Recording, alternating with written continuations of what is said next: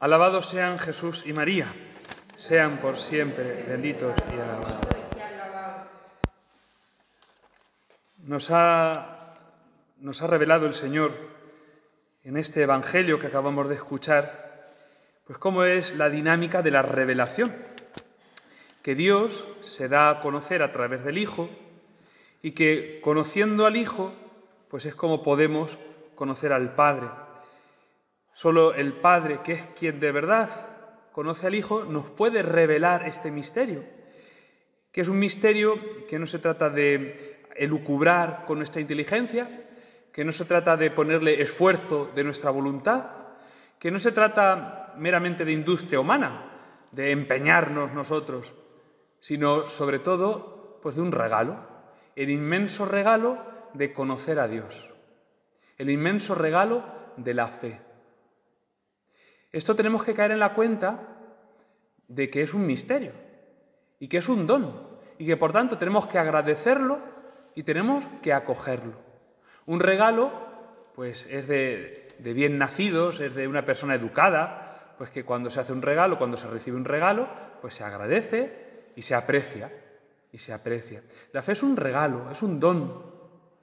La fe no nos viene simplemente por un hobby que nosotros tengamos, por una inclinación, por un pasatiempo. Como no tengo otra cosa que hacer, pues me voy a la novena. Ya está, aquí al fresquito, pues me, vengo aquí. No, eh, la fe es una llamada de más allá de nuestras propias fuerzas naturales, que nos inclina a buscar a Dios.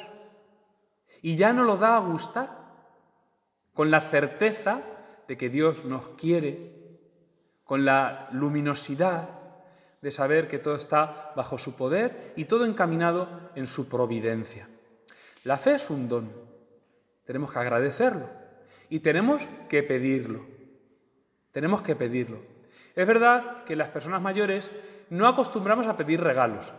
No está bien, no está bonito. Es como una cosa que, ay, pues sí, no me lo esperaba. Pero bueno, generalmente cuando ya llega pues, nuestro cumpleaños, pues a lo mejor eh, o en Navidades o en alguna fecha señalada, dejamos caer, dejamos caer lo que queremos. No lo decimos a las claras, pues eso, pues por, buena educación, pero lo insinuamos, lo insinuamos. Esto generalmente pasa mucho en los matrimonios, porque si nos, como la mujer no esté dándole así una puntadica al marido, el marido no se entera. Y no por maldad, sino porque están otras cosas, se le pasa y, y ya la tenemos lía. Entonces, pues está muy bien que las mujeres ayudéis a los esposos a, ser detallistas. Pues algo así tenemos que hacer con nuestro esposo, con el esposo de nuestra alma. Y es que tenemos que insinuarle aquello que, que necesitamos. Y valiéndonos de la intercesión de la Virgen, ¿cómo no vamos a pedirle el don de la fe? Si es lo más grande que podemos tener. ¿Qué sería la vida, nuestra vida, sin la fe? ¿Qué sería pues toda la realidad del sufrimiento, del trabajo, de las contradicciones vividas sin fe? La fe no nos da suerte. La fe no nos da suerte por ser cristianos, por venir a misa, por esforzarnos en cumplir los mandamientos, por olvidar las ofensas y perdonarlas, por tener caridad con quien incluso no tiene caridad con nosotros, no quiere decir que nos vaya a ir todo bien de color de rosa. No. Antes al contrario.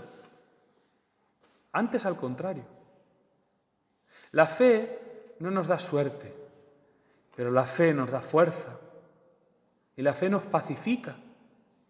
Tu vara y tu callado me sosiegan. El Señor no hace eh, desaparecer los valles oscuros, no, los tenemos que atravesar. Pero el Señor nos promete que nos precede, que va por delante.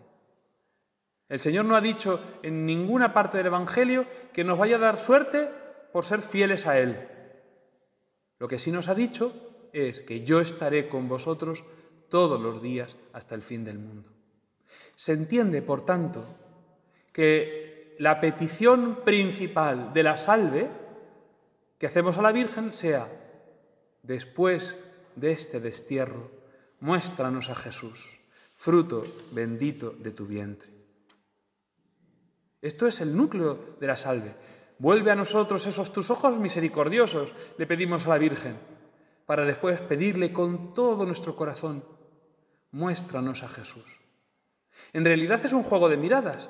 Madre, míranos, vuelve tus ojos misericordiosos, esos ojos que solo saben mirar con bondad, esos ojos que solo saben mirar maternalmente, llenos de amor, llenos de ternura. Míranos así, Madre. Y mirándonos así, haz que nos mire Jesús, que nosotros podamos ver a Jesús. Es un juego de miradas, es un diálogo de corazón a corazón que se expresa con los ojos. Vuelve a nosotros esos tus ojos misericordiosos y después de este destierro, cuando termine esta vida, muéstranos a Jesús, fruto bendito de tu vientre. En realidad, ¿qué le estamos pidiendo a la Virgen? Sino que cuando se acabe nuestro recorrer esta vida, lo que aquí hemos visto por la fe, lo veamos cara a cara. Que cuando lleguemos al cielo, que Dios quiere que lleguemos, y con poquito que nosotros hagamos, Dios hará porque así sea. Si no nos empeñamos en no ir al cielo, el Señor nos llevará al cielo. Cuando al final de esta vida lleguemos al cielo, ¿no sería lo más hermoso, lo que quitará todas las penas, lo que le dará sentido a todos los sacrificios, lo que pondrá luz a todas las oscuridades y consolará todos nuestros dolores? Que la Virgen, como una madre, nos coja a nosotros como un niño de la mano y nos lleve hasta Jesús y nos lo enseñe. Mira, este es mi hijo, este es el que murió por ti. Este es el que ha pagado por tus pecados. Este es el que te quiere con locura. Muéstranos a Jesús, fruto bendito de tu vientre.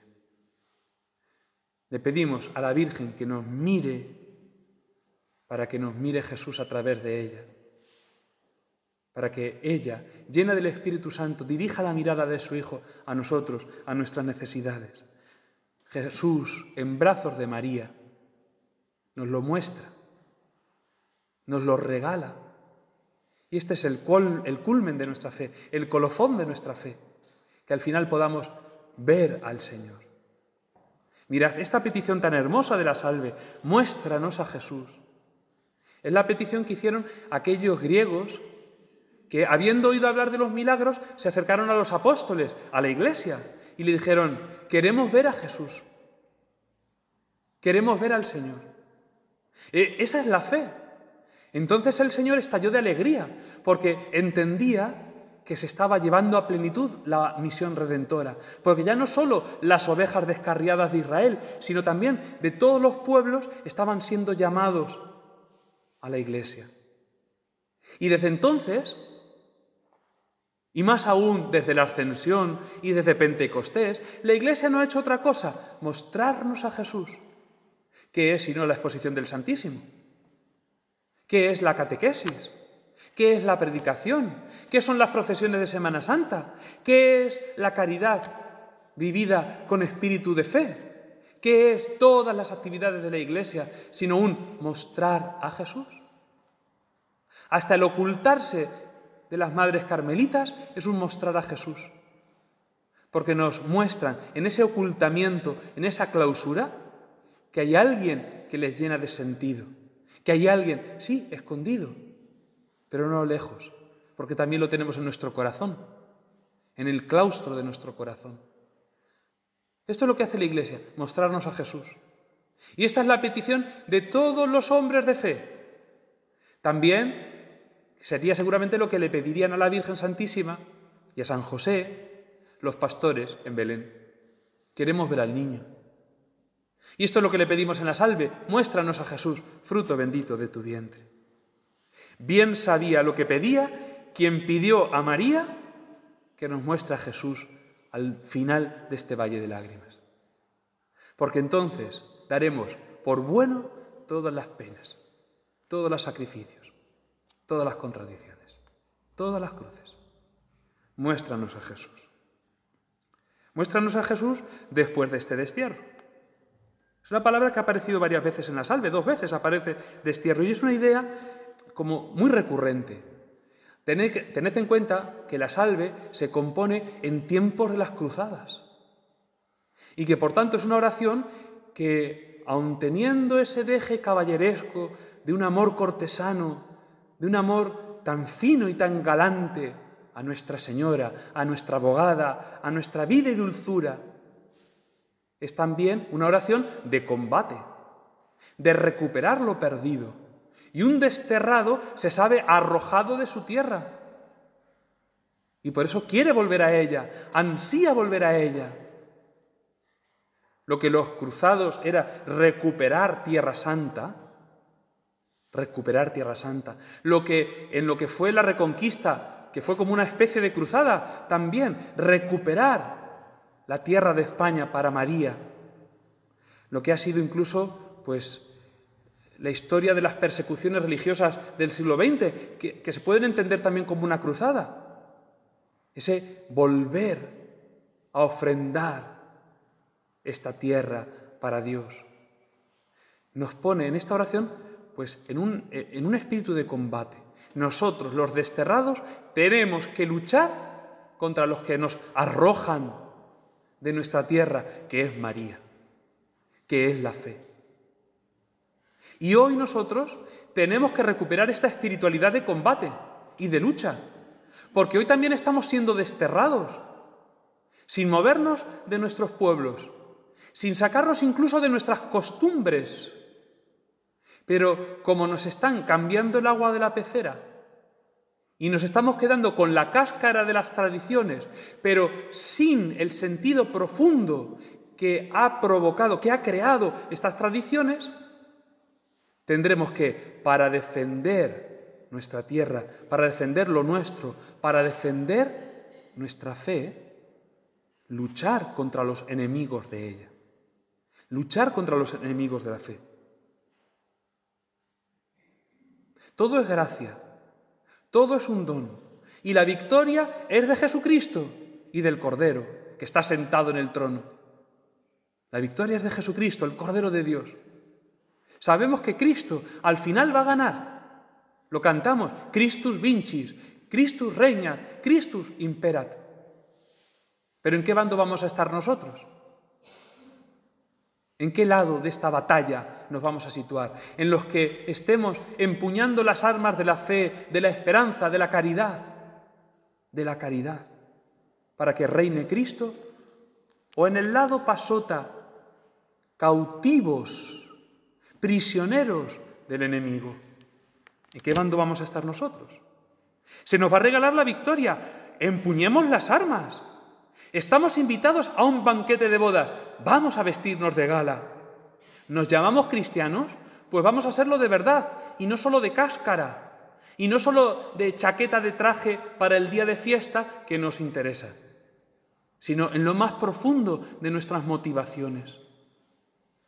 Mirad, cuando le pedimos a la Virgen, muéstranos a Jesús, muéstranos a Jesús, tenemos que ser muy conscientes de que no podemos ver a Jesús sin ser nosotros parecidos a Él. La puerta de entrada al cielo es estrecha, pero la puerta de entrada al cielo, como las cerraduras, tiene una forma determinada. Y esa forma determinada es la del corazón de Jesús, las de sus virtudes, las de sus sentimientos, sus actitudes. Y mientras nuestro corazón no vaya tomando la forma del corazón del Señor, lleno de mansedumbre, lleno de misericordia, no entraremos al cielo. Si no nos parecemos a Jesús, no nos reconocerán a la entrada del cielo. Y por eso este muéstranos a Jesús tiene unas consecuencias. Y es que nosotros debemos mostrar con nuestras vidas a Jesús al mundo. Nosotros debemos ser testigos de Jesucristo. Decía San José María Escribá que ojalá fuera nuestro comportamiento de tal manera que quien nos viera dijera, toma, este, este es el Evangelio, porque se parece a Jesús. Este es nuestro ideal cristiano. Dejamos mucho que desear, es verdad, pero este es nuestro ideal. Muéstranos a Jesús, esta petición que nace de la fe, que es el culmen de todo nuestro gozo, es una exigencia muy grande. Debemos ser también nosotros muestra de Jesús para el mundo. Debemos también nosotros mostrar a Jesús. Decía Santa Teresa, ve ante mis ojos, dulce Jesús bueno. Ve ante mis ojos, muérame yo luego. Y es verdad. ¿Cómo no va a ser verdad? Si viendo a Jesús moriríamos de amor. En el Antiguo Testamento se decía que no se podía ver a Dios y permanecer con vida. Por eso el profeta Elías, cuando experimentó el paso de Dios, le pidió que se ocultara. Igual que Moisés. Y Dios tapó esa gruta en la montaña con la mano para que no lo viera, porque nadie podía ver a Dios y permanecer con vida. Pero no porque sea algo tremendo que dé miedo y nos muramos del susto, sino porque es morir de amor. Morir de amor. Ve ante mis ojos, muéstranos a Jesús. Los ojos los ojos en nuestro esposo, decía Santa Teresa, que Él nos ha de sustentar. Todo lo debemos cifrar en mirar a Jesucristo y que toda nuestra vida sea un diálogo de amor. Esta es la petición de la salve y esta es la petición de los verdaderos devotos de la Virgen. Para que nos sea mostrado Jesús, buscarle nosotros en nuestra vida. Para que nos sea mostrado Jesús, buscarle con todo el corazón y procurar que quien nos vea, que quien nos mire, le vea. Nuestro escapulario es un signo de consagración. Y la consagración a la Virgen, la consagración a la Virgen no es ni más ni menos que una entrega en María, a través de María, con María, para ser del todo de Jesús. Para ratificar las promesas de nuestro bautismo y las renuncias de nuestro bautismo, para vivir de una manera consciente que somos de María para Jesús. Y que a través de María queremos llegar a Jesús. Ojalá y que en esta novena, que ya vamos por el día séptimo, en esta novena que estamos llegando casi a su fin, pues tengamos este deseo ardiente de nuestro corazón, ser totalmente de María para ser todo de Jesús. Porque si somos todo de María, sabremos que ella nos mira con ojos de misericordia. Y si somos todo de María, si nos esforzamos día a día en crecer en esta entrega amorosa a la Virgen, sabremos, sabremos sí que somos de Jesús y que para Jesús vivimos y que Jesús nos reconoce como algo suyo. Muéstranos a Jesús, fruto bendito de tu vientre. Muéstranos a Jesús, Madre. Hay una jaculatoria antigua, muy hermosa, con la que se solían terminar algunas oraciones y era una forma de bendición. Nos cumprole pia benedicat Virgo María.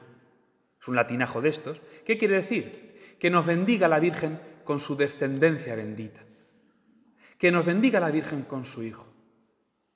Nos cumprole pía, benedicat Virgo María. Pues pidámoselo de verdad, pidámoselo de todo corazón. Muéstranos a Jesús, fruto bendito de tu vientre, y con él, Madre, bendícenos.